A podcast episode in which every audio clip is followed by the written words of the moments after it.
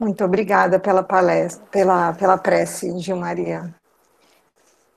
Então, vamos lá, meninas e menino, né? É, eu vou colocar aqui para vocês um, o que só uma apresentaçãozinha para dar continuidade, né, no, no capítulo. Vou colocar aqui só para a gente entender que eu gosto sempre do, do apelo visual, que eu acho que é muito importante para a gente mergulhar né, na história. Então, semana passada, o Ju já trouxe aqui para a gente um mapinha né, de como que, que, que, funcionava ali. Eu tinha dado já uma pesquisada também, então por isso que eu coloquei aqui. Aqui, essa região da Palestina, que é onde fica Israel, né? Ficava Israel, e aqui, como, não sei se vocês estão conseguindo enxergar bem, o Mar Morto, o, o Lago de Tiberíades, é, a região de Damasco aqui, tá? Aí dá para a gente ter uma perspectiva bacana aqui nesse mapa, a Antioquia, Tarso, né, na Grécia, todos os, os, os, países, os territórios que faziam divisa. E nessa aqui mostra né, bem essa, a região de Israel, a Jordânia, faz divisa, o Líbano também, e a região aqui da Síria, que é onde, que é a capital, né, é Damasco. E aí eu trouxe aqui rapidinho, só para a gente falar um pouquinho, se conhecer, Damasco, ela é a capital da Síria e tem 4 milhões e meio de habitantes. Ela é uma das mais antigas das cidades citadas na Bíblia. Na verdade, ela é uma das mais antigas cidades mesmo do mundo.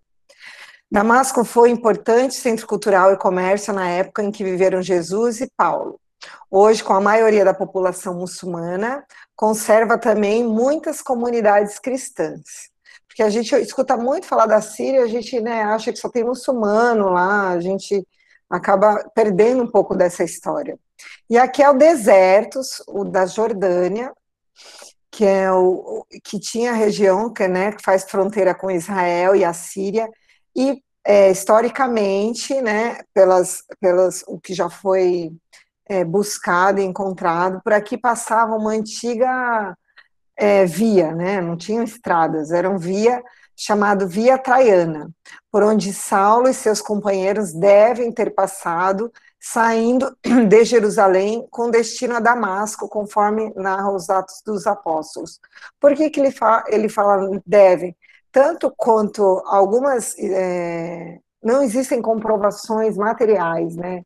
Tanto dessa, dessa, dessa viagem de Saulo, da, até da vinda do Cristo, mas são todos relatos é, históricos que já são suficientes, né, que, que já são suficientes para que a, os historiadores afirmem é, a existência de Saulo, de Jesus e, e de alguns de, dos outros apóstolos. E aí aqui ele fala na, né, no portal da cidade, né, a porta de Damasco. Tirando esse, essa construção branca aqui, que é um.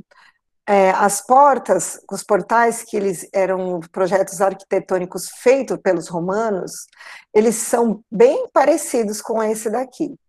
Então, esse, esse portal, ele, ele lembra o, a cidade de Damasco que né, Saulo chegou, como ele conheceu.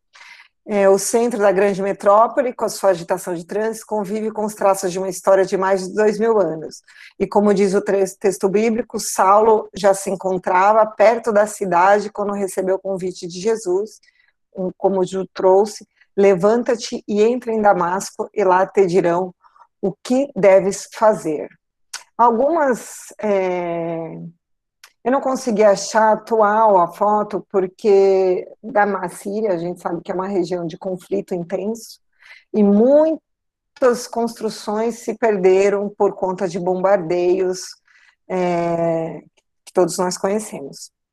E aí aqui a gente vai, ele vai falar de Ananias, e aqui é a casa, hoje existe lá, que virou a igreja, o que era a antiga casa de Ananias.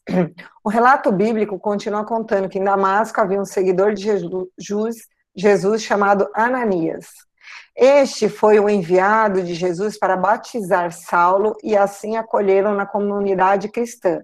Nessa pequena igreja localizada na gruta, porque eles moravam. É, é, lembra que Ananias ele era um, ele era um beduíno, vamos dizer, né? Assim, ele não tinha residência fixa, ele até tinha, né? A gente, é, eu quero depois falar um pouquinho da história dele.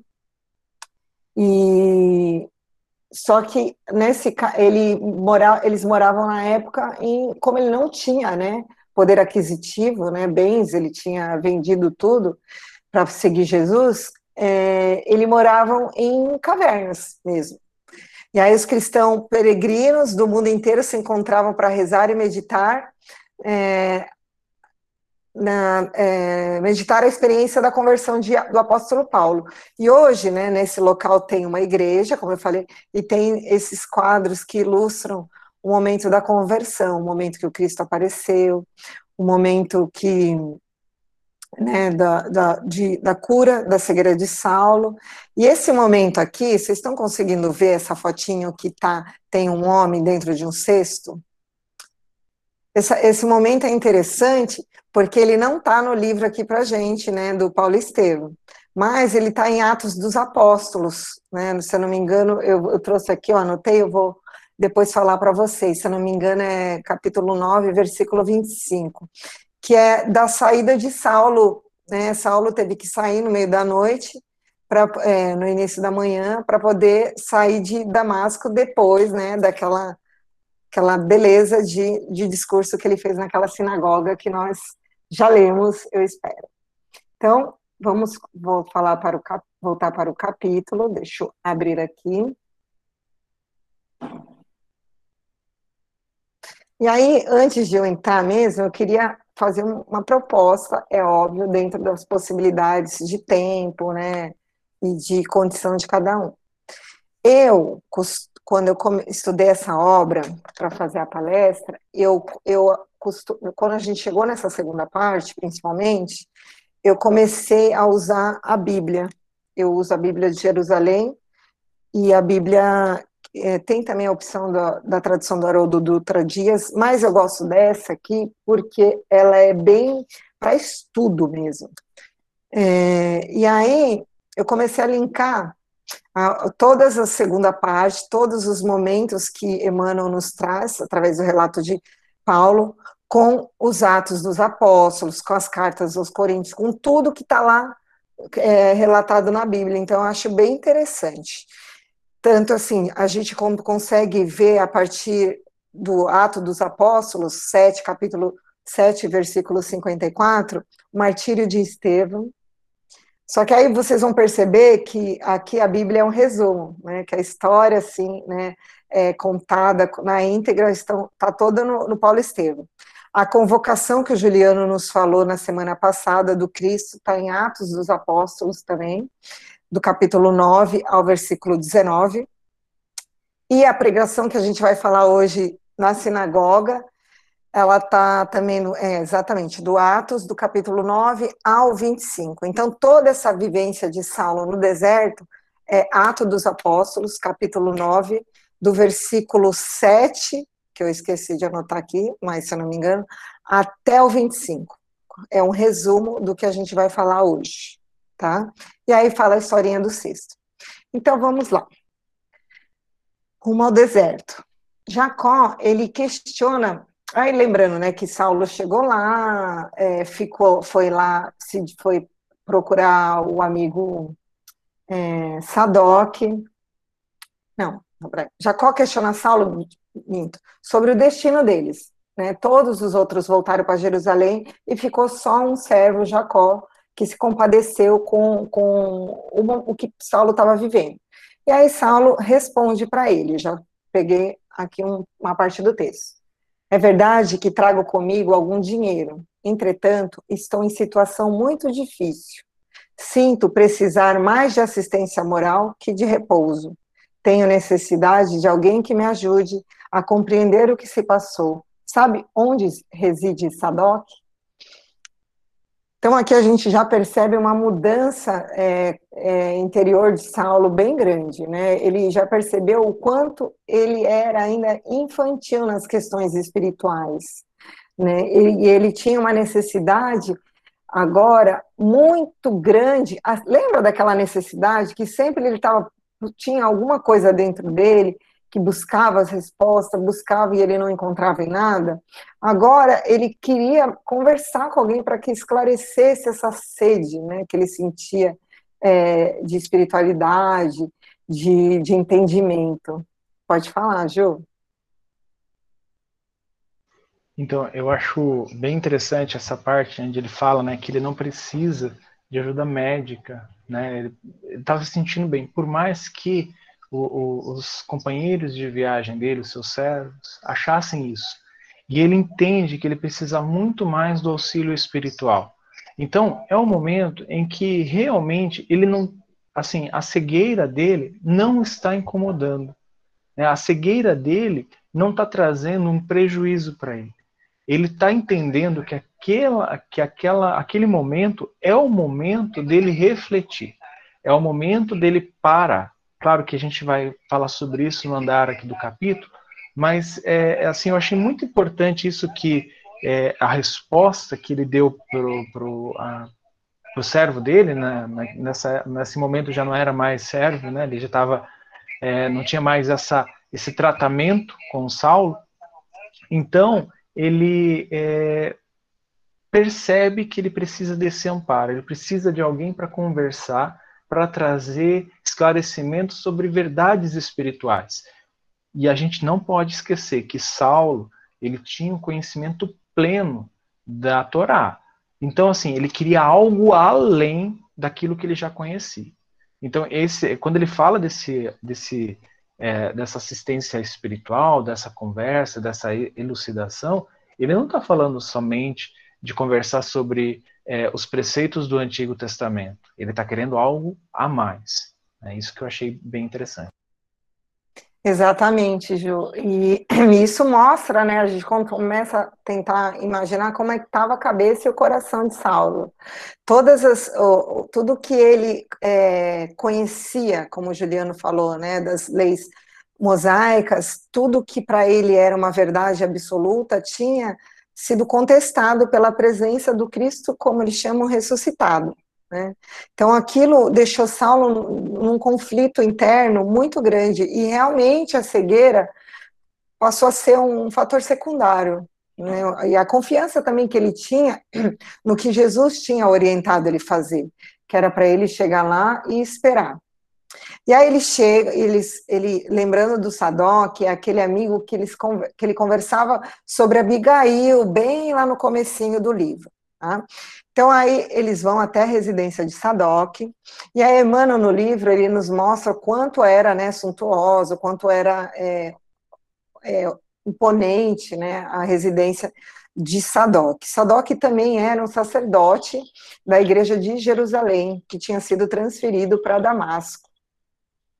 E aí Jacó, obedecendo a Saulo, foi falar com Sadoc, e aí, ouvindo o relato, né, é, Jacó acabou falando para Sadoc o que, que, tinha acontecido com Saulo, que Jesus tinha falar, que Jesus tinha, que Saulo afirmava que tinha visto o Cristo, e de tudo que, né, que Saulo vinha chorando copiosamente até Damasco, e Sadoc fica em choque, né? Como é que o doutor da lei né, o substituto de Gamaliel pode ter caído, que, que para eles era ainda é, bruxaria, misticismo do, do carpinteiro, que era como eles chamavam a Jesus.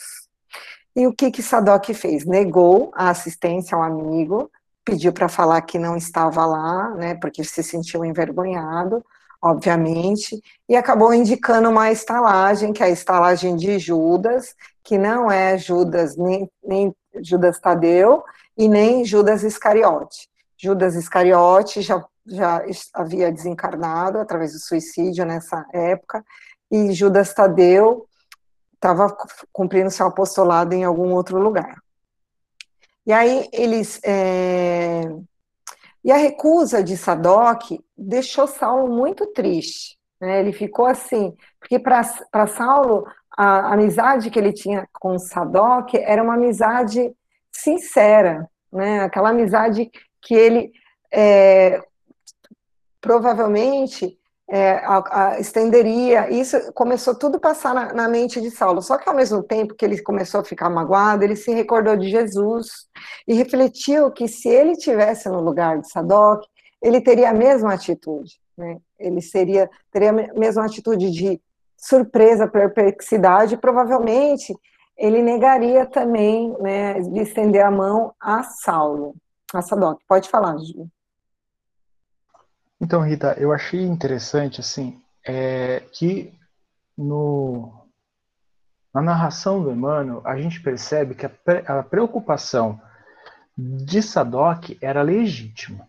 Né? Ele tinha uma preocupação legítima com que aquelas pessoas iriam achar do amigo.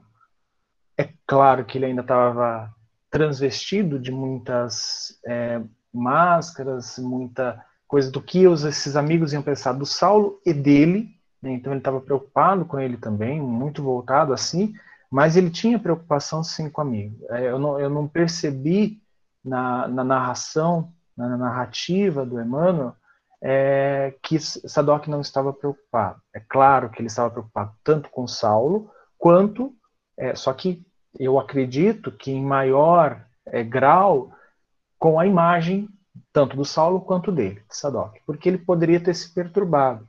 Imagina, alguém que estava perseguindo cristãos agora vai falar é, que se entrega ao Cristo, né, que é do Cristo. Que transformação é essa? Como a Rita disse, isso é bruxaria. Né? É, é, é, incompreensível. E a gente, analisando a luz da razão, né, assim, de uma história que eu vou, dizer, eu vou me atrever a dizer bem superficial, né, claro, é, a gente teria a mesma atitude, porque a gente não compreenderia. E tem umas questões aqui dessa transformação de Saulo, que depois, se a Rita me permitir, eu vou trazer, reflexão sobre a, essa transformação com um olhar da psique, é, amparado em Joana de Ângeles. Eu já trouxe um textinho aqui para a gente conversar também. Mas é, essa preocupação era legítima. E uma coisa interessante que além da amizade, né, que Saulo ficou chateado por causa dessa amizade, um amigo né, da minha infância, do meu convívio, é, me negando hospedagem, né, e a gente não pode esquecer das tradições daquela época. O povo hebreu, naquela época, eles tinham, assim, meio que como obrigação entre sua cultura, receber, dar hospedagem. Então, como é que um, um viajante, principalmente como a Rita disse, amigo, é, chega na cidade e não vai ser recebido, não vai ser hospedado por um de, dos seus, né, um conterrâneo, um, da, da, mesma. É, Patrícia. É, da mes, é isso. Então, é, como ele não vai ser recebido? Isso, para eles, constituía uma ofensa. É como hoje a gente chegar e cuspir na cara de alguém, ou coisa tipo, é uma ofensa. Então, é, Saulo aqui analisou que isso aqui, além da amizade, estava constituindo uma ofensa à, à cultura deles, a cultura que eles pregavam, a cultura que eles praticavam. E aí ele, ele fala, né? Era natural que Sadoc temesse pela renovação de suas ideias, mas não era justo abandonar seu amigo doente às intempéries da noite. Então, por isso que ele coloca essa palavra justiça para se referir à, à, conduta social, conduta cultural deles. Então isso não era justo. Né? Isso seria muito mal visto por todos os seus, é, é, todos os da sinagoga se soubessem disso. Só que ele se resignou, é claro, ele percebeu. Né? Ele logo depois, logo, logo após essa passagem que eu li, ele fala, né? No entanto, no rebojar das mágoas que, que começavam a, a entumecer o coração, recordou repentinamente a visão do Cristo. Então, com o Cristo ele veio a transformação. Daqui a pouco eu falo sobre ela. Pode continuar, Rita. Exatamente, Ju. É, essa, essa conduta ética né, que eles tinham, que era muito é, importante, muito cobrada, e, e a família toda seguia, isso deixou Saulo bem triste também. E lembrando que é, o como que é o nome dele? Sadoc, ele receberia em sua casa é, sacerdotes levitas. Né? Então, quem são os levitas? Né? A gente já estudou isso daqui. São os que é, da, tribo, da tribo de Levi. Moisés era um levita, né? Então você imagina é, são as, os, os, responsáveis assim pela, pela é, eles eram os profetas na época. A maioria dos profetas é, das sinagogas, que os reis eram, é, que, que, atendiam os reis, eles, a maioria não. Todos os profetas, eles são da tribo de Levi. Então, são pessoas que eles consideravam que tinham uma comunhão, um, um intercâmbio com Deus direto. Então, a, essa preocupação realmente de Sadoc, ela era legítima, obviamente, porque ele ainda se pegava com no ego, nas coisas, nas ilusões, assim como Saulo.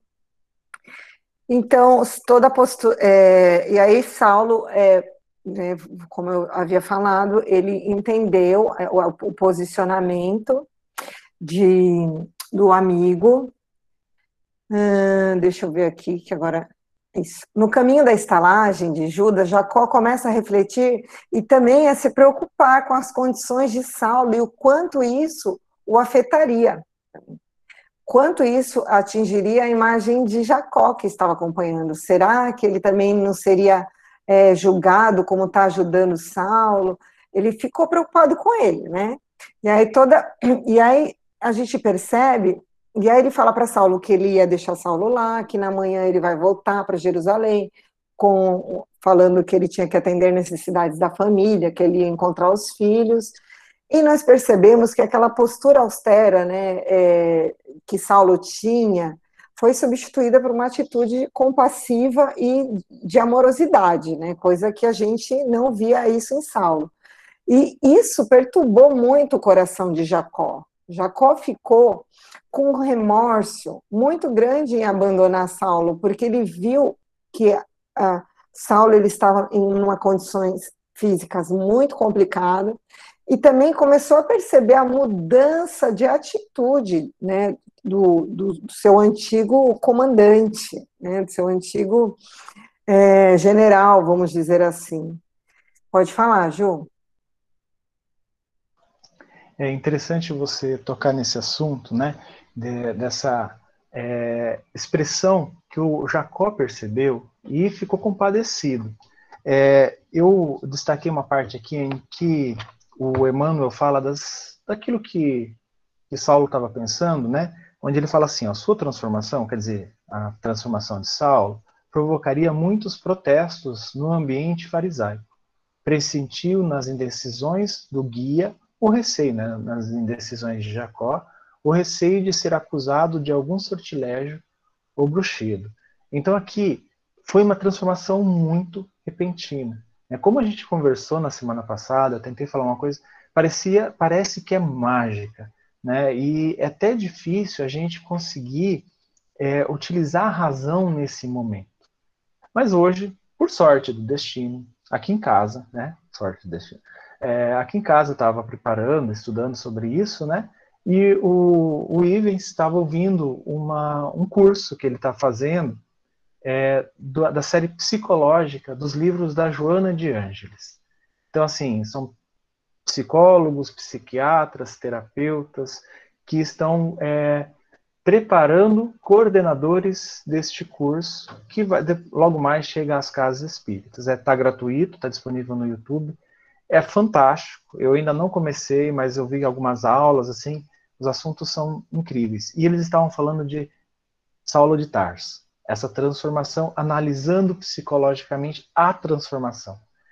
É incrível. Eu claro que eu não vou conseguir falar da maneira que eles falaram, né? Eles é onde eles estavam explicando a estrutura psíquica. Sabe aquelas coisas de sombra, self, ego, superego, é, persona, enfim, todas essas aí que eu já li várias vezes, mas é muito difícil você conseguir identificar? Então, eles estavam falando sobre isso, e são pessoas que têm bastante conhecimento da doutrina e também de, de suas respectivas áreas, e eles estavam falando sobre isso, dessa transformação do Saulo.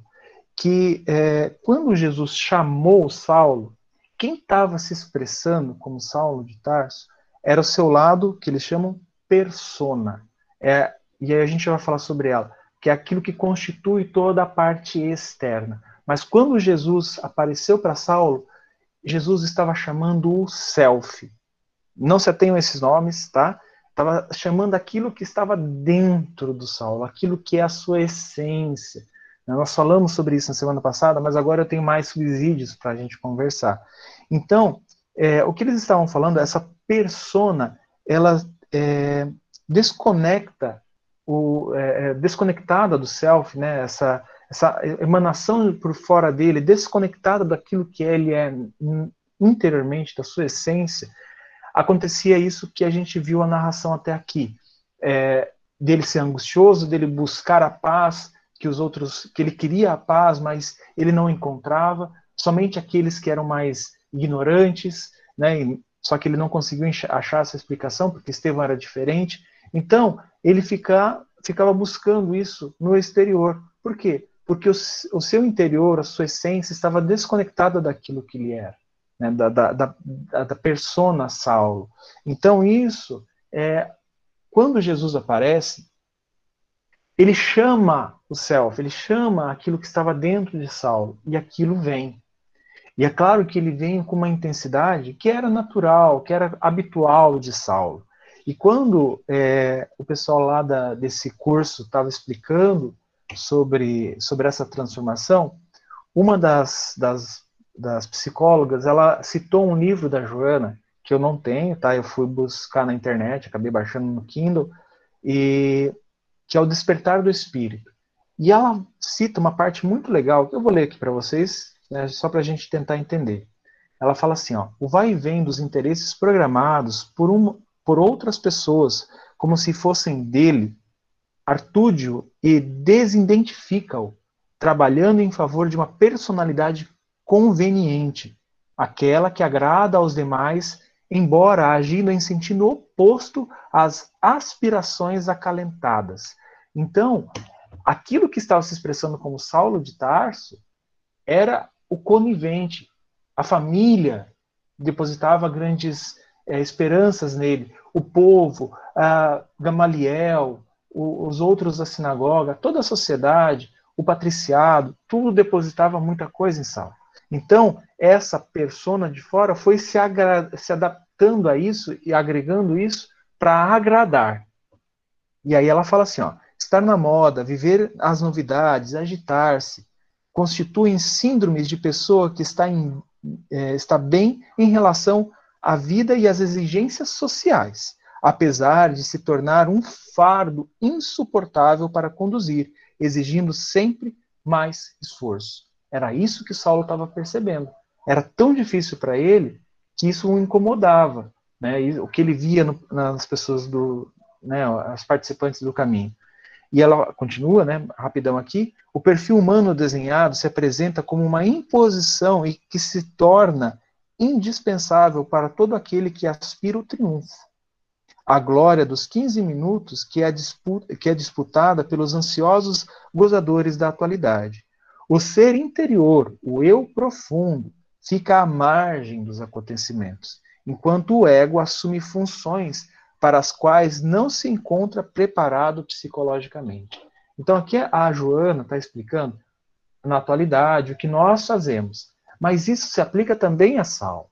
Né? Quando é, é, tudo isso estava pairando, estava ali presente nele, mas quando Jesus o chama, o self dele, que como a gente falou, e eu imagino que seja um espírito já preparado, isso vem à tona, e no caso dele, com muita intensidade, né? e ele se entregou plenamente. Mas a gente também pode fazer isso, só que nós vamos gradativamente. Não quer dizer que Jesus vai aparecer para a gente agora e vai nos transformar. Não é bem assim. Isso tem que estar dentro de nós. Né? Saulo não se tornou santo de um momento para o outro um santo, um sagrado, né, que é reservado para Deus, é, de um momento para o outro. Ele precisou, e isso foi construído lá, milênios, né, outras encarnações. Tá bom? Desculpa eu tomar o tempo de vocês. Imagina, Ju, foi ótimo. Joana é incrível. Eu preciso tomar coragem para estudá-la, porque é muito difícil. Eu, eu, nossa. E E realmente, assim, essa transformação que aos nossos olhos, é, e como aos olhos também dos amigos de Saulo, aparentam ser é, mágicas, a gente precisa é, pensar mesmo no que o Juliano falou. Essas potencialidades, elas estão todas dentro do, de cada um de nós, né? Não só de Saulo. E Saulo não, também, a gente, quem leu já o livro, vê que ele não foi assim, que ele se transformou, tal. não, ele despertou né, para necessidade de transformação. A gente pode falar isso. E ele teve anos, né, que foram os anos de construção do apostolado dele e também do, de peregrinação interior que ele fez, né, de autoconhecimento, que ele foi ali é, deixando suas limitações de lado e conquistando algumas virtudes. E, e assim é com a gente também. Né? Nós não tivemos a experiência de Saulo de ter esse encontro é, pessoal, particular com Jesus, essa convocação, e mas ele nos convoca todos os dias, né? Através dos nossos familiares, dos nossos amigos, é que a gente às vezes finge estamos cegos, como Saulo, né? mas é uma cegueira mais espiritual, porque a gente necessita ainda se apegar, como a Joana nos trouxe, às coisas mundanas, passageiras. A gente é, tem dificuldade de morrer para o mundo, como Ananias falou para Saulo, né? Para viver pelo, pelo, pelo Cristo. É muito difícil mesmo. Então vamos continuar lá no texto. E aí Saulo percebeu, né, a inquietação do Jacó e fala para ele: Não te preocupes com minha causa, por minha causa. Exclamou o doutor da lei resignado. Quem te disse que ficaria abandonado? Estou convicto de que meus olhos estarão curados muito em breve. Aliás, continuou Saulo conformar-se, confortar-se a si mesmo. Jesus mandou entrar na cidade a fim de que saber o que me convinha, certo? Não deixará ignorando o que devo fazer. Essa passagem é importante porque aqui Emmanuel ele não traz informações mais detalhadas, mas é, na, na, Bíblia, né, em Atos, e, e, eu estudando um pouquinho em outras literaturas, é, Saulo, desde que ele chegou em Damasco, ele se colocou em prece fervorosa. Depois, mais para o final, Emmanuel fala isso, né?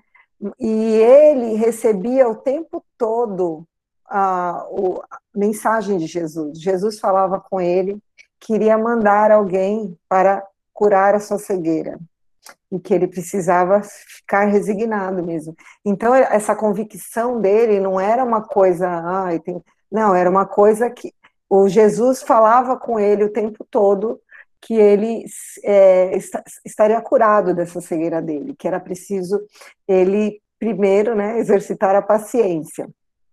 E aquilo para Jacó era muito perturbador, imagina para Jacó e, e tanto para o amigo. Um dia antes, o rabino ele estava determinado a eliminar qualquer tipo de cristão da face da terra. Então, aquela atitude momentânea, né, aos olhos de Jacó, de adoração, de veneração, de confiança, deixava Jacó assim muito perturbado.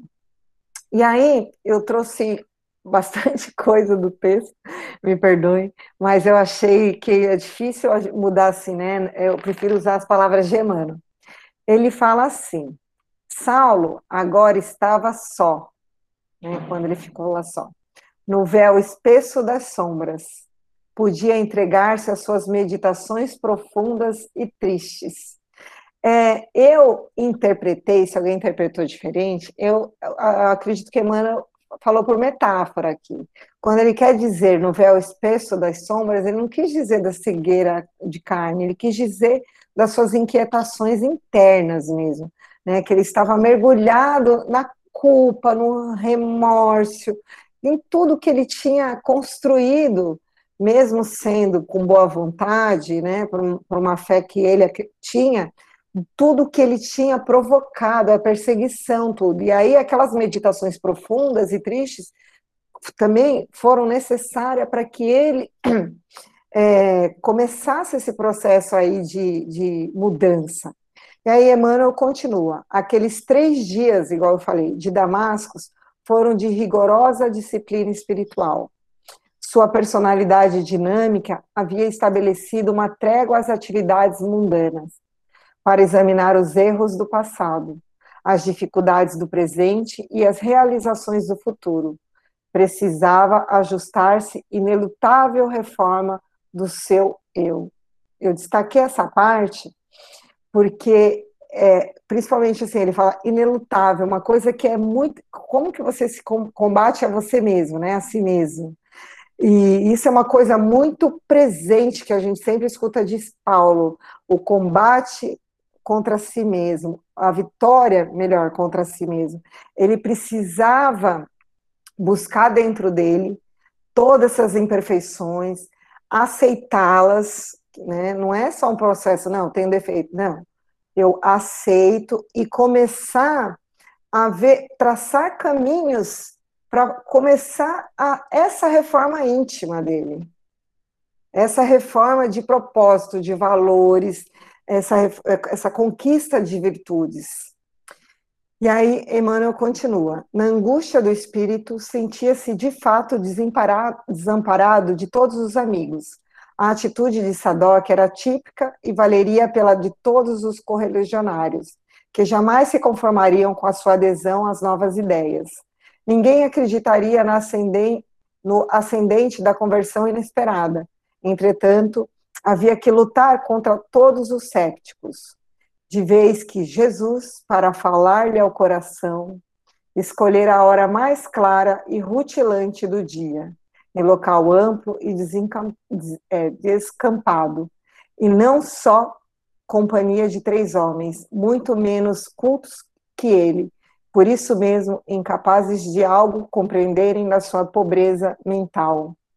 Gente, eu fiquei nesse, nessa partezinha aí, que Jesus, para lhe falar ao coração, escolhera a hora mais clara. Eu fiquei assim, juro, uma tarde inteira, tentando entender o que Emmanuel quis nos dizer com, com isso. Inclusive, se alguém tiver uma interpretação, porque já passaram várias hipóteses na minha cabeça, eu sou dessas, eu, eu empaco às vezes numa frasezinha e fico.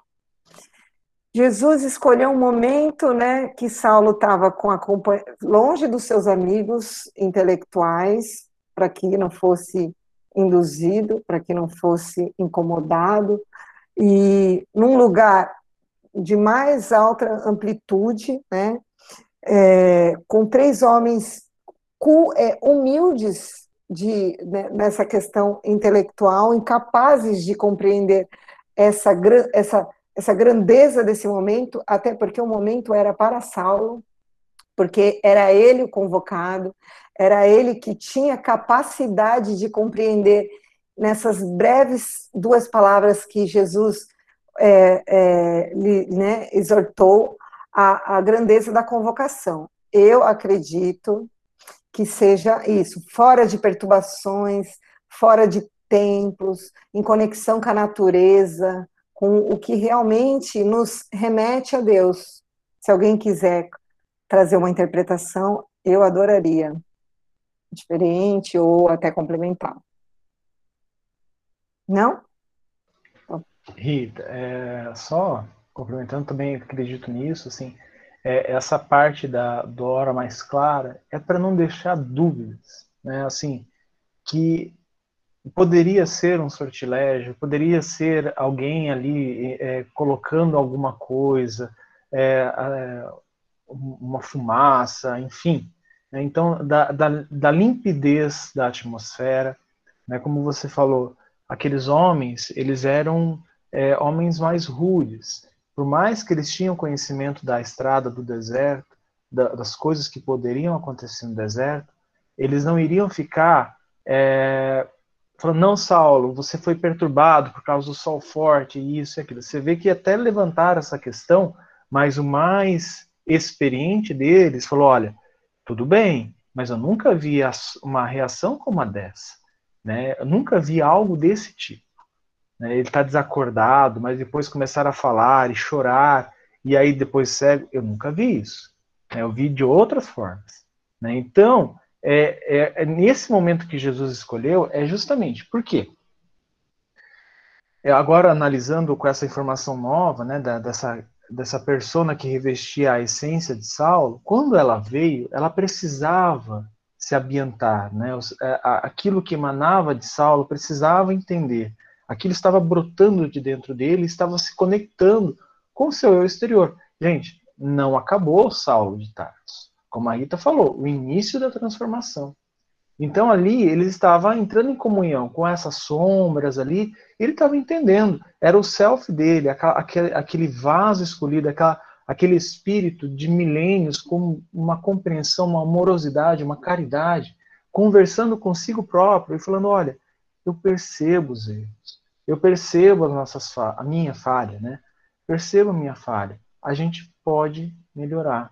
Só que isso é doloroso, né? Por isso que quando o Emmanuel coloca esse véu espesso eh, das sombras, né, então ele entregava-se a essas meditações profundas, porque ele estava se vendo, ele estava se descobrindo.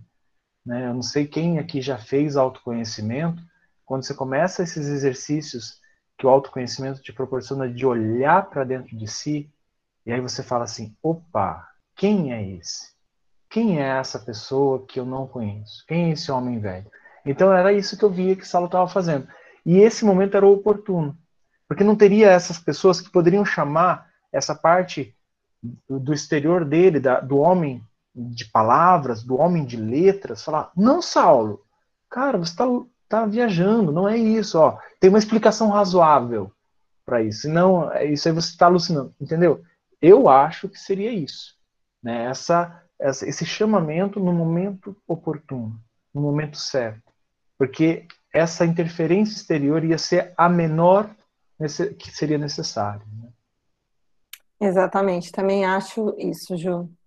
E aí, continuando, Emmanuel fala assim: no apreciar os valores humanos, experimentava insuportável angústia dos que se encontravam em completo abandono. Mas no torvelino das lembranças destacava os vultos de Estevão e Abigail, que lhe proporcionaram consoladoras emoções. Agora compreendia aquele Cristo que viera ao mundo principalmente para os desventurados e tristes de coração. Antes, revoltava-se contra o Messias Nazareno, em cuja ação presumia tal ou qual incompreensível volúpia de sofrimento.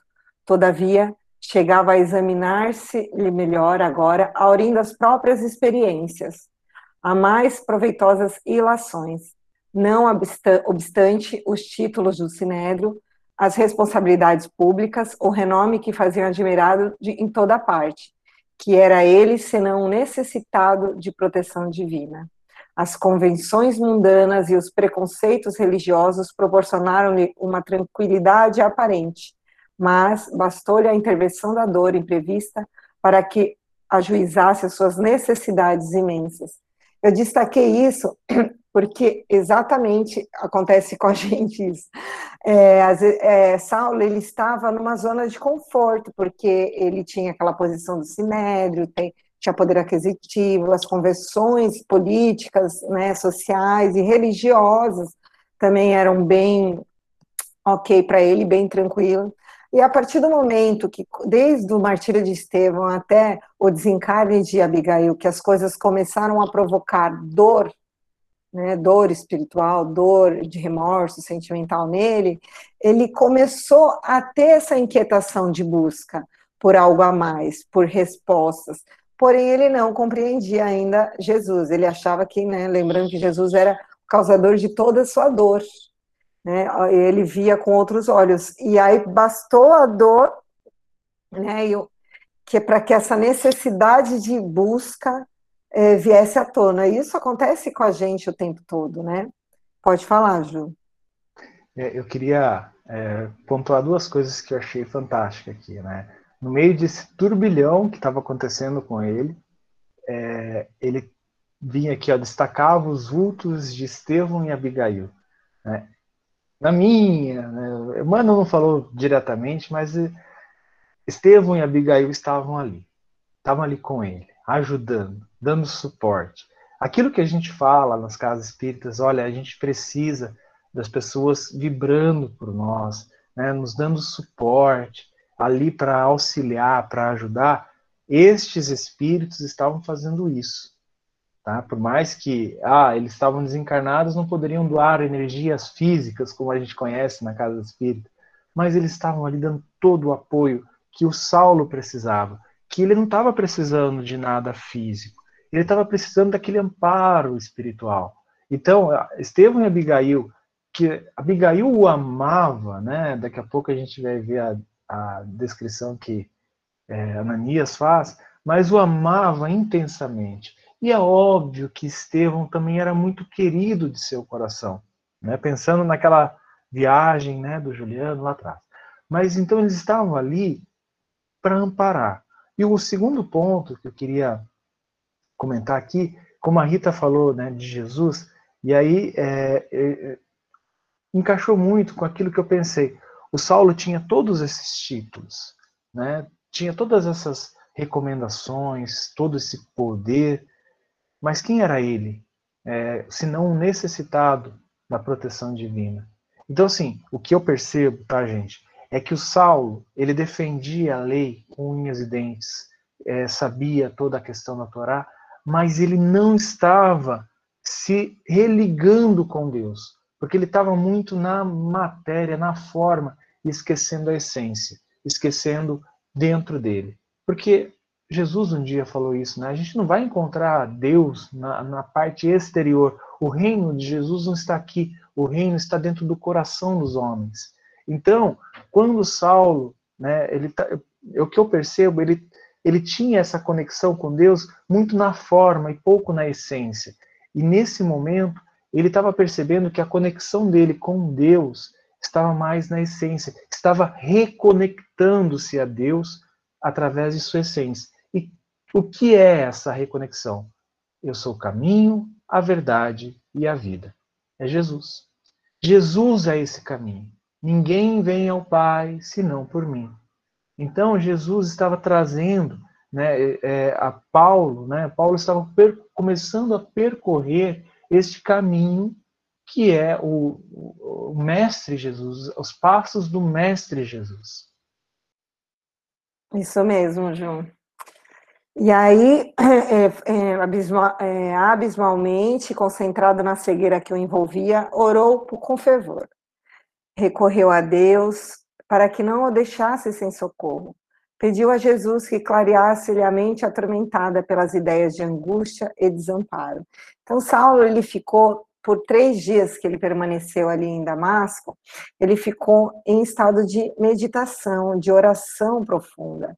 E isso que o Juliano nos trouxe, com certeza, é, é bem provável que tenha acontecido, que Abigail tenha ido a, a, e tenha intercedido para ele, é, é, ao Cristo por ele.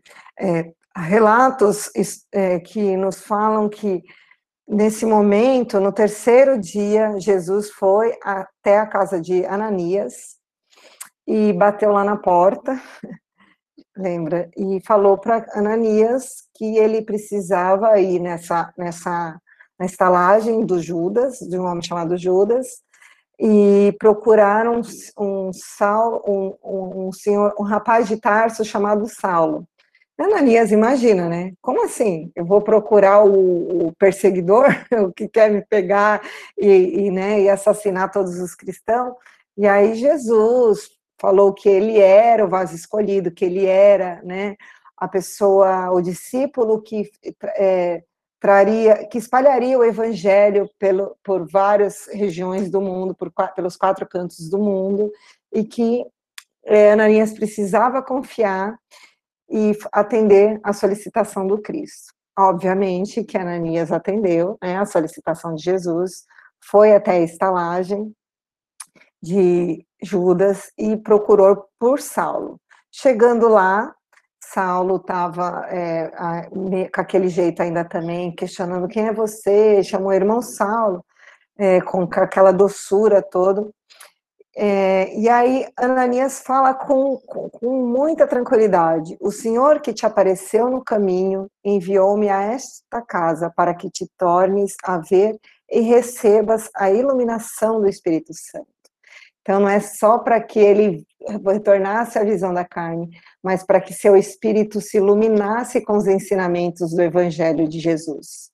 E aí Ananias se revela, né, mostra para, é, fala que é ele que está lá, e aí ele fala, Saulo fica assim, chocado, né, de saber que é o Ananias que ele estava perseguindo. E aí ele responde, a, res, a ovelha perseguida vinha buscar o lobo feroz. É, Emmanuel fala, Saulo compreendeu a lição que o Cristo lhe ministrava. A presença de Ananias revoca-lhe revoca a memória, os apelos mais sagrados. Fora ele, fora ele o iniciador de Abigail na doutrina e o motivo da viagem a Damasco, onde encontrara Jesus e a verdade renovadora, tomada de profunda veneração, quis ajoelhar-se ante o discípulo do Senhor o chamando ternamente de irmão. Rapidinho, antes de eu concluir. Aquilo ali para Saulo, fico até arrepiada, foi uma resposta, assim, grandiosa.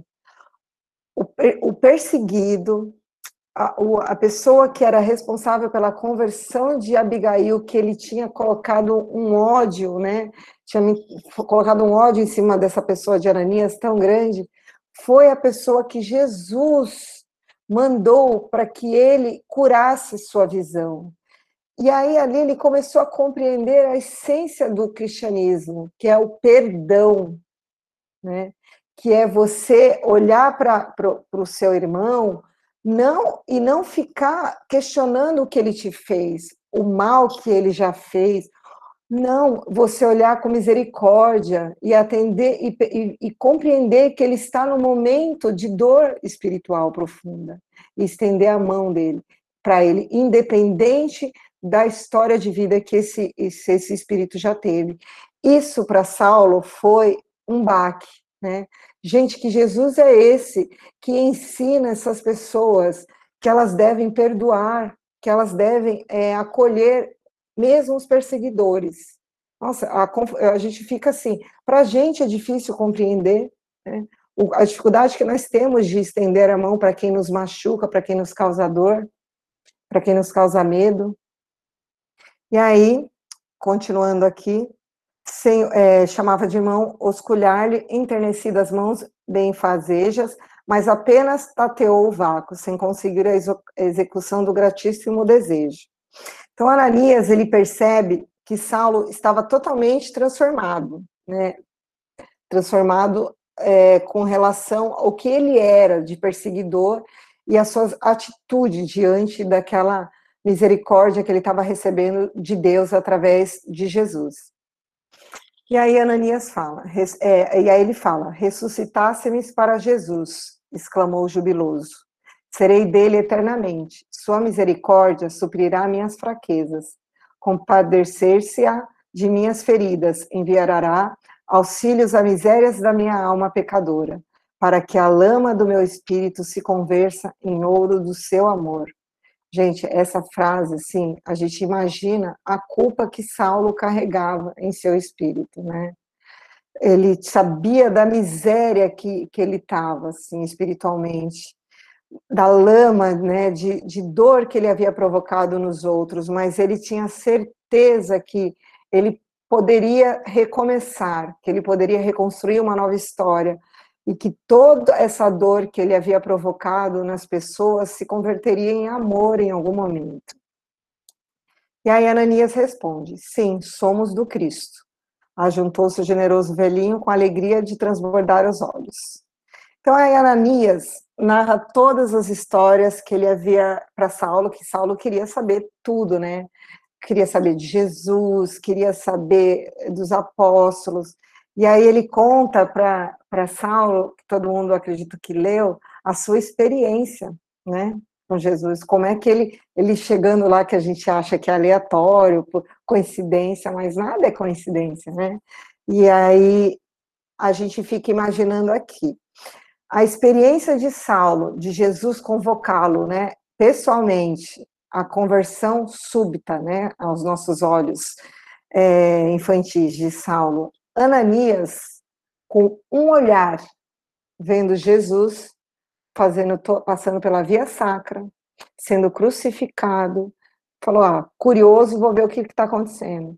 Um olhar de Jesus bastou que para que ele se conver, procurar. Não, tem alguma coisa diferente nesse homem. É, eu imagino, eu não consigo nem imaginar o que é um olhar de Jesus, né? Você deve ser tomado por uma energia de amor, é uma coisa tão grandiosa que realmente é, acontece isso que aconteceu com Saulo. Ele evoca a sua potencialidade de amor que tem, né? Evoca seu espírito, é, a sua essência divina. E isso aconteceu com Saulo e aconteceu com Ananias. Pode falar, Ju. Tá dois pontos aqui naquela parte onde você falou, né? É, ressuscitaste para Jesus, né? Ressuscitaste para Jesus. Então, ali eu acredito que Saulo tenha compreendido que ele, né, eu não vou, eu vou usar essa expressão, mas ele não compreendeu dessa forma. O vaso escolhido estava sujo. Ele recebia as bênçãos de Deus durante toda a sua vida. Mas como ele estava sujo com essas impurezas, o que ele emanava era aquela impureza, junto com aquela. emanava as bênçãos de Deus, mas junto com a impureza. Então, o que ele falou aqui é para ele se livrar dessa lama do seu espírito. Então, livrando-se dessa lama, né, tirando ela, limpando o vaso, ele poderia receber as bênçãos de Deus e transmiti-la e, e passar ela de uma maneira mais clara, sem essa lama do espírito, sem essa lama do vaso. Isso eu achei uma coisa muito bonita, né, dessa, desse entendimento. Né? Porque, veja bem, é, Saulo, desde a sua infância, era dedicado a Deus. Ele fala isso, ele foi reservado para a mulher que, amasse, que ele amava, né? porque ele iria se casar com a pessoa que ele amasse. Isso ele tinha convicção desde criança, desde jovem. Né? Então, toda a sua dedicação foi para Deus. Então, tudo isso estava ok. Só que ele não estava recebendo é, na verdade ele estava recebendo, mas ele não estava transmitindo na pureza que ele recebia. Por quê? Porque o vaso estava sujo. Então aqui, quando ele fala dessa tirar a lama do espírito, eu imaginei muito isso. Saulo já era dedicado. Saulo já estava nesse né, né, nessa é, reaproximação de Deus e das pessoas para com Deus. Só que ele estava afastado, ele estava com lama mesmo. E o segundo ponto essa questão de Ananias que você falou, quando Cristo olha para ele, e Emmanuel usa aqui a palavra chamado sagrado. É um chamamento sagrado. Eu achei muito peculiar o Emmanuel ter usado essa expressão, porque é, quem já estudou, né, Haroldo Dutra, ele explica o que significa o sagrado para os judeus, né, para os hebreus o sagrado seria o reservado para Deus. Então, quando ele usa essa expressão para falar que é um chamamento sagrado para Ananias, também, ó, a elucidação do Juliano. Eu acredito que Ananias estava também preparado no seu íntimo, lá dentro dele, para esse chamamento para o novo evangelho. É claro que estava naquele momento, né? Ananias estava conhecendo Jesus naquele momento. A, a peregrinação tinha acontecido de Jesus, mas ainda não era na, nessa escala que nós temos hoje, né, com a ajuda da espiritualidade, para que a gente tenha esse alcance, para que o Cristo tenha esse alcance. E nessa, nessa hora, no olhar do Cristo, realmente foi algo dentro dele que despertou, assim como Saulo, quando Jesus é, o chama, né, o Jesus, quando Jesus o interroga. Exatamente, Jô. Na verdade, assim, a presença do Cristo, ela sempre é passada com muita força, né? Quem conviveu com ele teve a oportunidade de, de olhar né, nos olhos dele. Tem alguns relatos que realmente nos, faz, nos traz algumas reflexões do poder magnético que tinha esse espírito, né, de convocação com um simples olhar. É, então, é, continuando aqui, Saulo bebia-lhe as palavras com singular, singular enlevo, com quem fraqueava um mundo novo.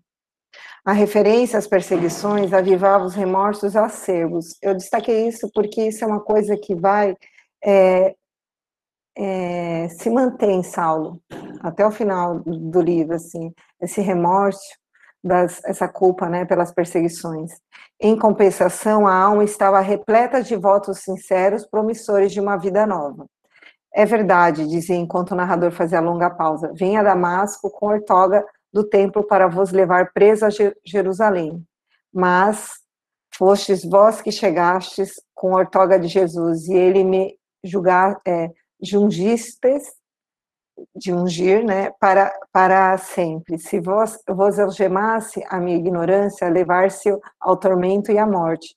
Vós, salvando-me do pecado, me transformastes em escravo voluntário e feliz.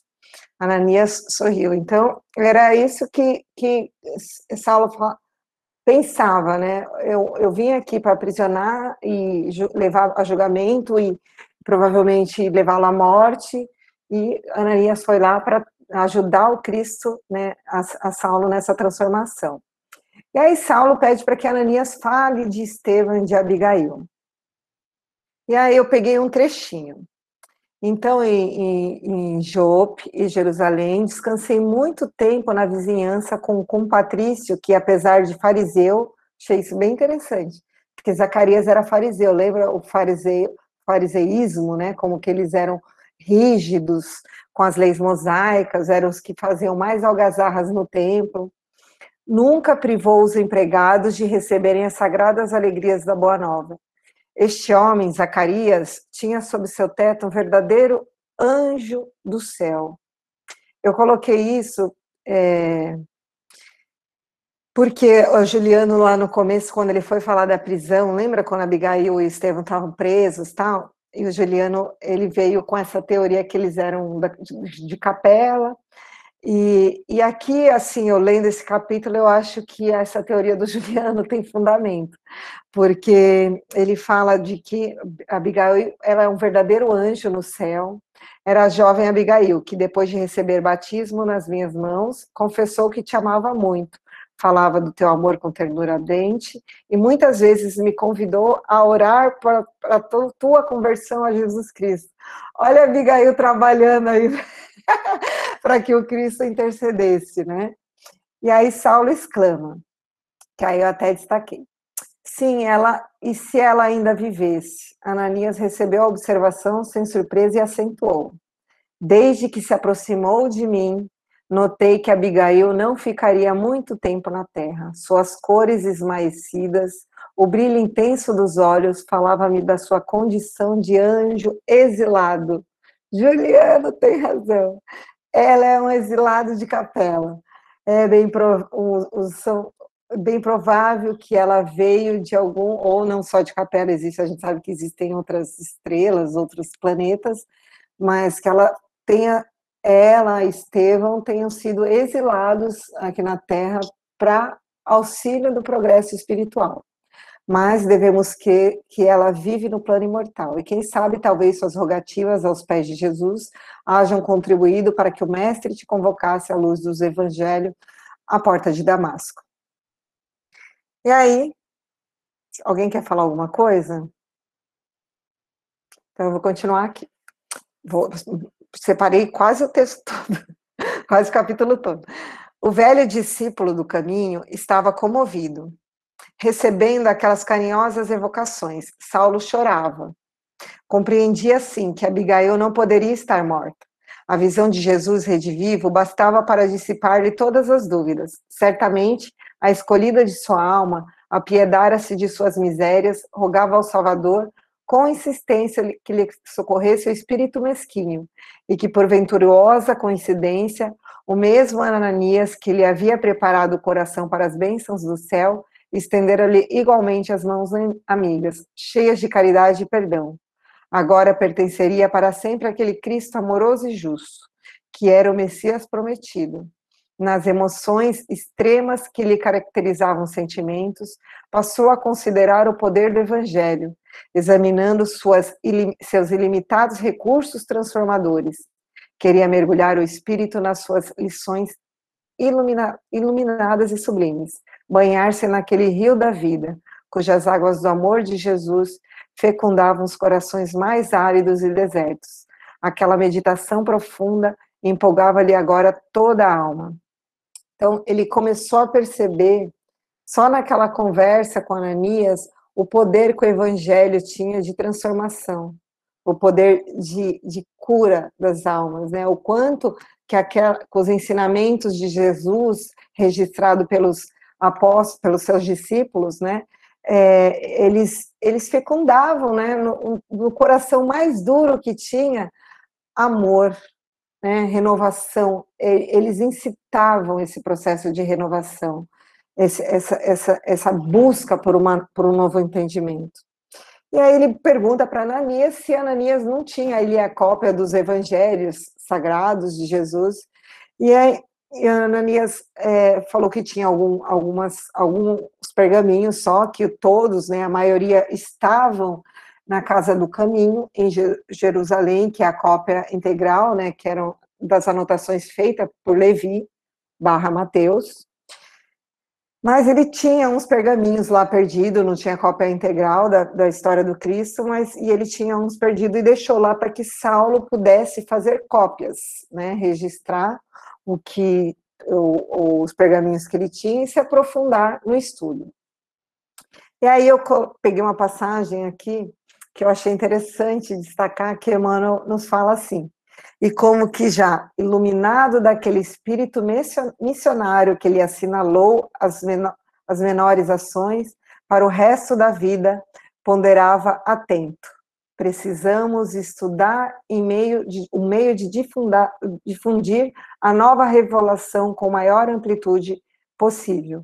Jesus é um socorro do céu, Tardar na sua mensagem é delongar o desespero dos homens. Aliás, a palavra evangelho significa boas notícias. É indispensável espalhar essas notícias do plano mais elevado da vida. Então, Saulo ele já tinha no seu íntimo, ele tinha já ele começava a elucidar qual era a sua missão, a necessidade de difundir esse evangelho, né, de amor, de, de glória, por todo, por, por, por os, os, mais lugares possíveis. E aí Saulo revela para Ananias o seu plano de ir lá, né, na sinagoga, que ele sabia que ia ter aquele encontro, e converter todo mundo. De repente, voltou a ser Saulo, que era uma pessoa impulsiva, para a gente ver como que é difícil, né, assim, esse processo todo, né. E aí, esse plano de ir lá na casa de Sadoc ou na, na sinagoga, e, e Ananias ficava insistindo, tentando convencê-la a esperar, a se resguardar, principalmente preocupado com sua segurança, mas aquela impulsividade característica de Saulo ainda era muito viva. Então, Saulo foi até a sinagoga, onde estavam Sadoc e esse grupo de levitas, da tribo de Levi. Todos eram de Jerusalém e estavam de passagem lá em Damasco. E aí, encontrando o amigo Sadoc, que, que fica surpreso ao ver Saulo, ele fala, né, o que, qual que era o seu propósito, né, de estar lá. Então, a gente imagina o desespero de Sadoc.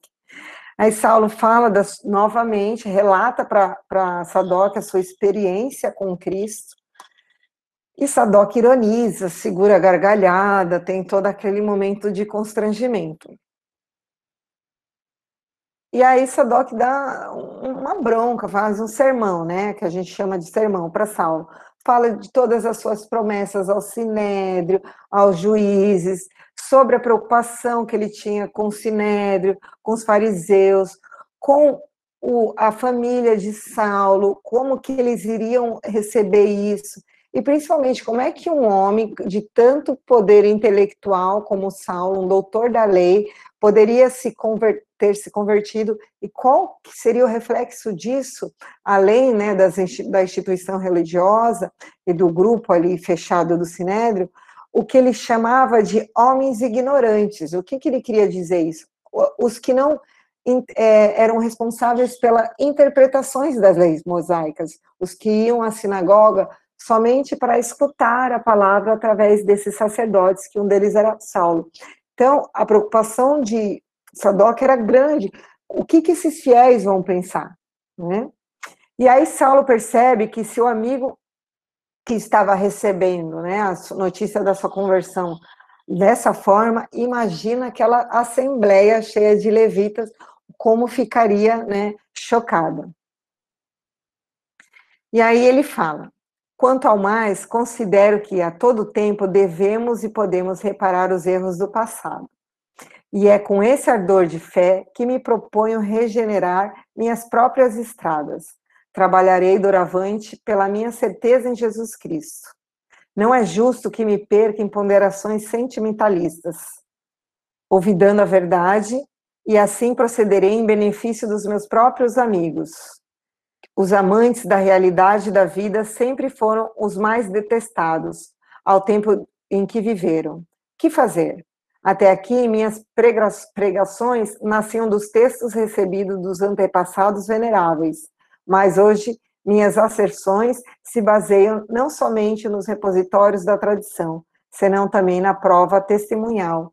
Essa é uma informação muito importante, porque assim, Saulo aqui ele deixa claro que não é que ele deixou de acreditar e de, né, de proferir as verdades da, da Torá, mas que a partir daquele momento ele gostaria de que reconhecessem o Cristo como o Messias enviado por Deus e que ele a, a pregação dele seria não só através da, da parte intelectual, dos estudos das, das leis né, e das informações trazidas por outros profetas, e sim pelo testemunho da sua, da sua prova testemunhal, do que ele tinha vivenciado, pelo seu testemunho próprio. Então, fa Saulo fala qual era a intenção dele ali naquele dia, que era falar para a Assembleia sobre o as, o, o que ele tinha vivenciado, e Sadoc tenta convencê-lo a não fazer isso, né? Questiona, fica preocupado com a consequência disso, enfim. E aí ele fala: a fidelidade de, de a Deus deve ser maior do que tudo isso aos nossos olhos.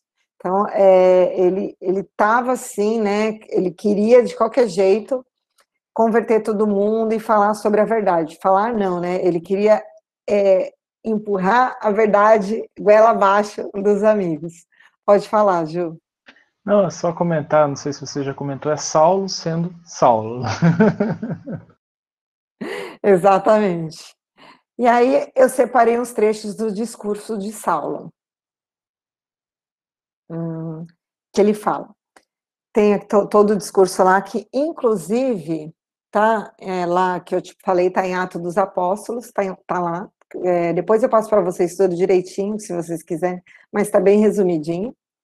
E aí ele fala: fiz tudo isso na falsa suposição de defender a Deus, quando ele conta, né, sobre a perseguição que ele estava fazendo, como se o Pai Supremo necessitasse de míseros defensores.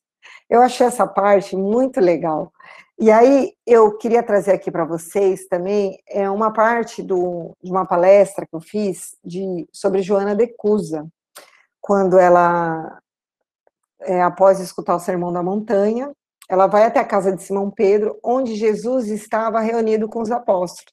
Que depois que Jesus pregava para a multidão, ele se reunia na casa de Simão Pedro para é, continuar os ensinamentos, mas de uma forma mais é, aprofundada, né? Porque os discípulos, na sua grande maioria, não tinham poder de alcance das suas, dos seus ensinamentos. Então, ele restringia alguns ensinamentos ao grupo do apostolado. E não só do apostolado, de algumas outras pessoas, de alguns outros discípulos que tinham já um alcance espiritual, tá, gente? Não é intelectual, dessa para compreender a sua lição. E uma delas era Joana de Cusa, que tinha ido até lá, na verdade, para reclamar do marido, da, da né?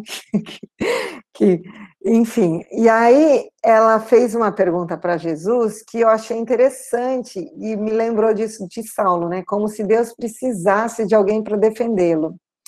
Ela fala assim: Por que não fulmina com raio o conquistador desalmado que espalha a miséria e a destruição com as forças sinistras da guerra? Jesus responde assim para ela: A sabedoria celeste não extermina as paixões, transforma-as.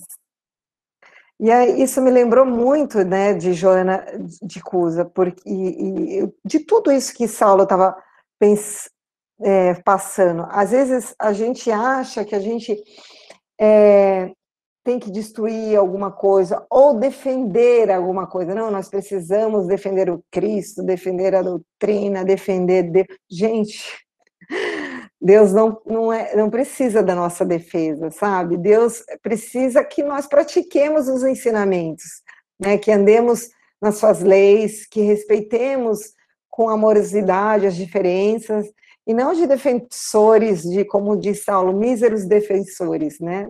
Das suas leis. Pode falar, Ju. É essa parte que eu venho falando para vocês lá desde a primeira parte, né? Olha, prestem muita atenção, que daqui a pouco vai ser muito importante. Saulo vai repetir essa mesma frase lá no futuro, né? Essa, essa questão de como se Deus precisasse de míseros defensores, né? Assim, eu vejo isso muito na nossa sociedade hoje em dia, né? Das pessoas falando, ah, não, porque isso agrada a Deus, isso não agrada a Deus, isso sabe? E esquece que Deus, né, o nosso Pai, é o Criador dos universos. Né? Um, um Criador dos universos e se ofender porque uma pessoa veste uma roupa diferente, né? Que, que criador do universo seria esse, sabe? É, essa concepção que Saulo está colocando aqui, né, a gente percebe que ela vem sendo discutida há muito tempo, mesmo na doutrina espírita. Lá na Gênese, né, no, na, no, livro codificado por Kardec, é, Kardec faz algumas, algumas elucidações, ele tem alguns pensamentos sobre a, a grandiosidade de Deus. E ele deixa muito claro, com os pensamentos racionais dele, isso que Saulo está falando. De, dessa gran, grandiosidade de Deus é resumida, e que muitos dos religiosos resumem a uma criança mimada. Como se Deus fosse uma criança mimada. Ah, falou mal de mim, agora estou de mal com você. Gente, ele é o Criador, é o nosso Pai, ele é Criador de tudo.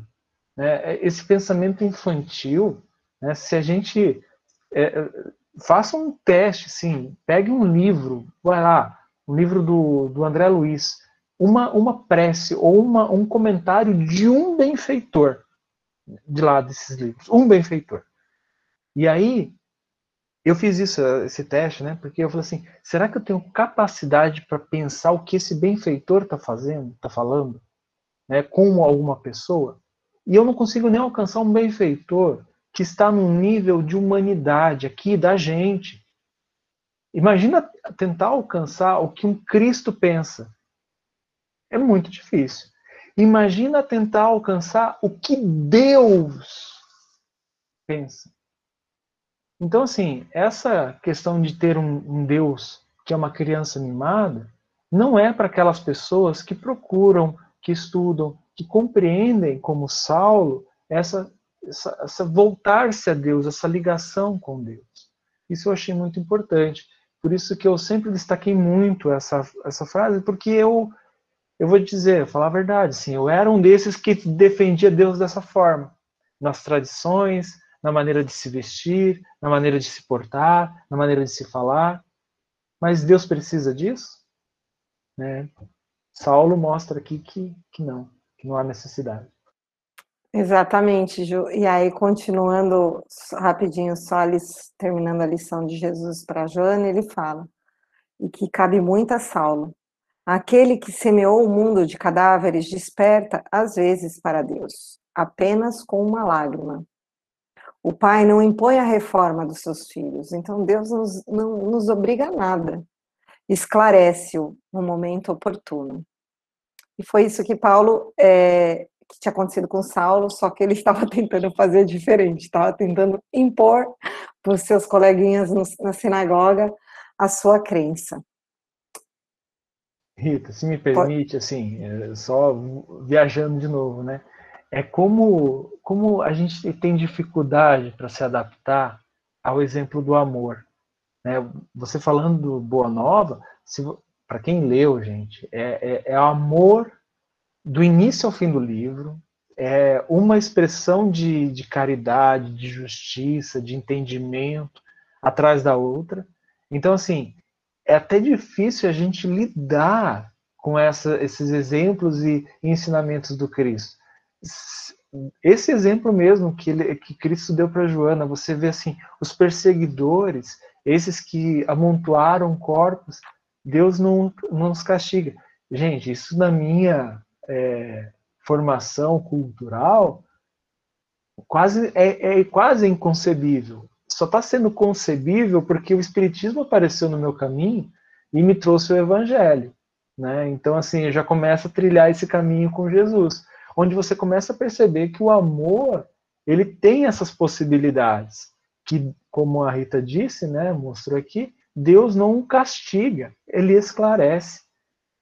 E eu pensando, não, tem que castigar. Não, não é isso.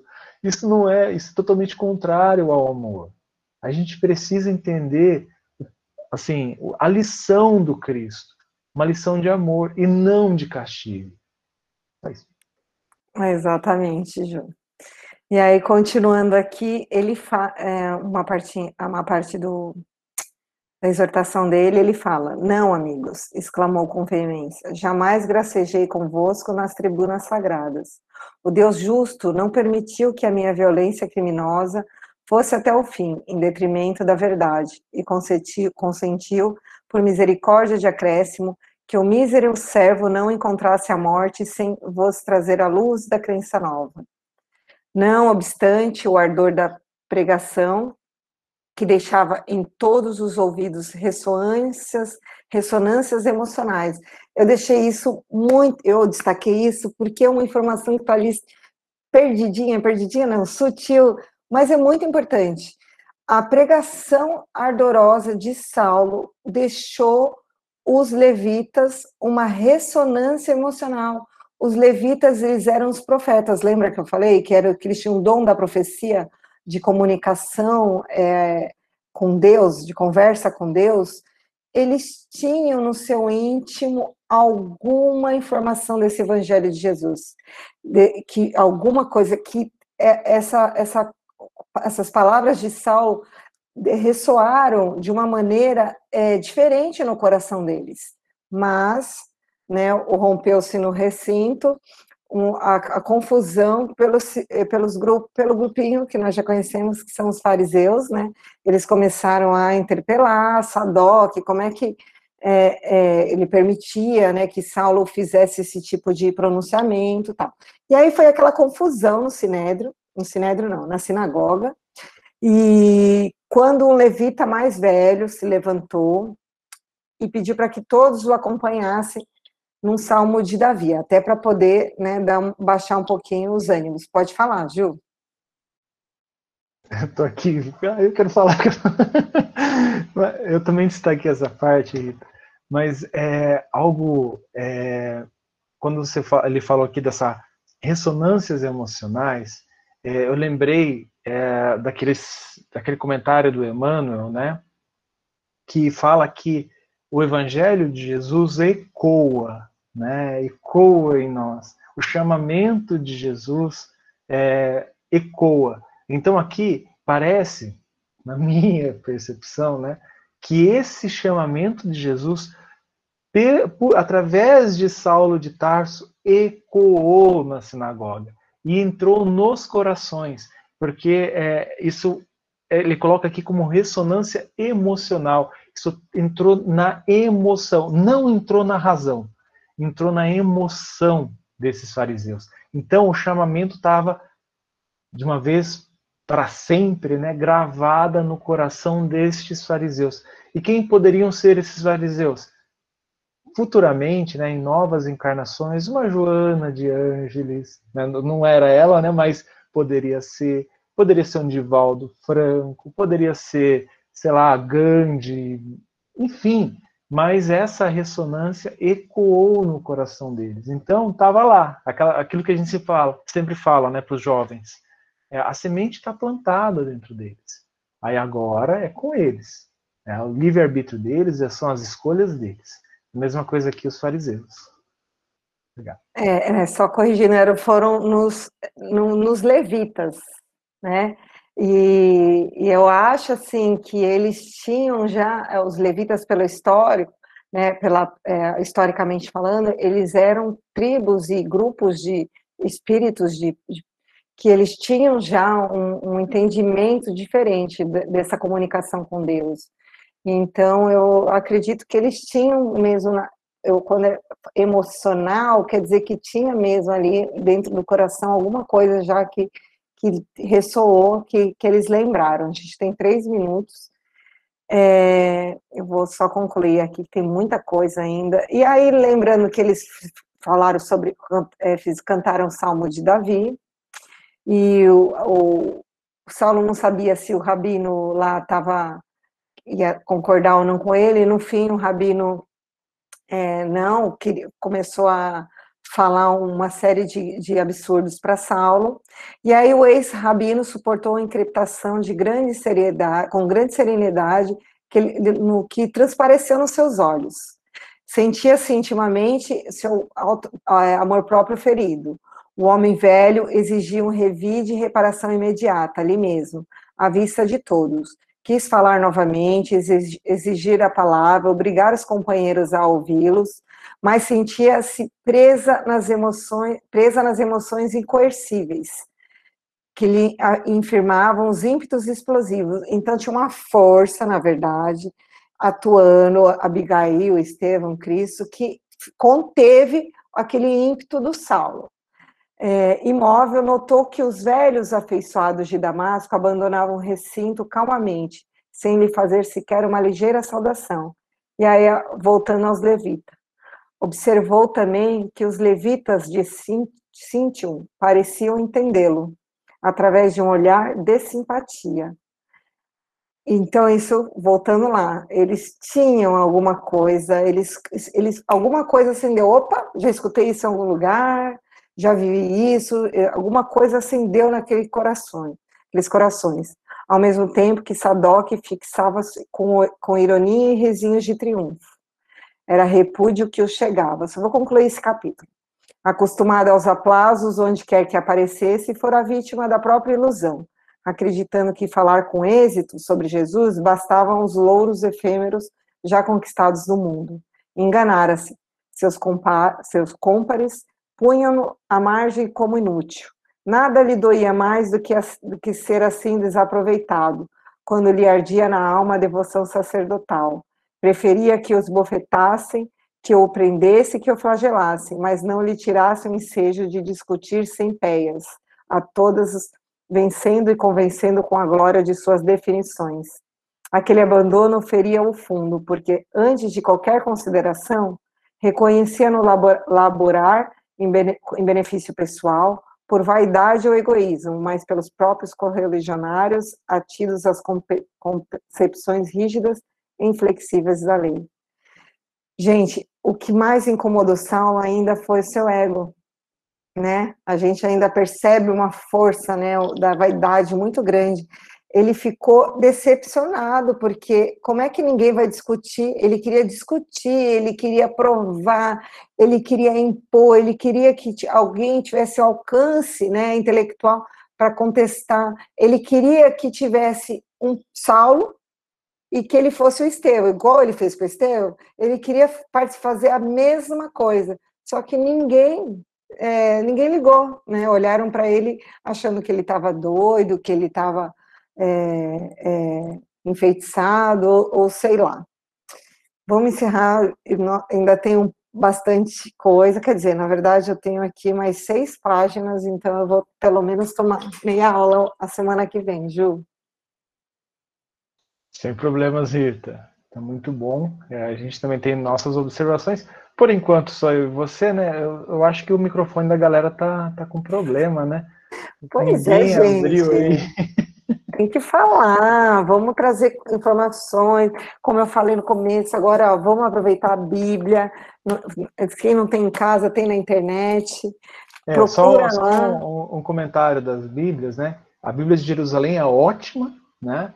É, tem a, a, Bíblia do Peregrino, que é muito boa também, e a do Haroldo, eu prefiro porque tem já uma visão espírita da coisa, né? Então, assim, tem algumas coisas que o Haroldo traduziu, né, é, já voltado com todo o conhecimento espírita que ele tem. Mesmo assim, ele fala, né, toda tradução você perde ali pelo menos 30%, 40%. Então, ele falou, é, o, o, ideal seria ler no original, mas como a gente não fala grego nem aramaico, então a gente fica com as traduções que são muito boas. Posso fazer a prece final, Rita? Por favor, Gil.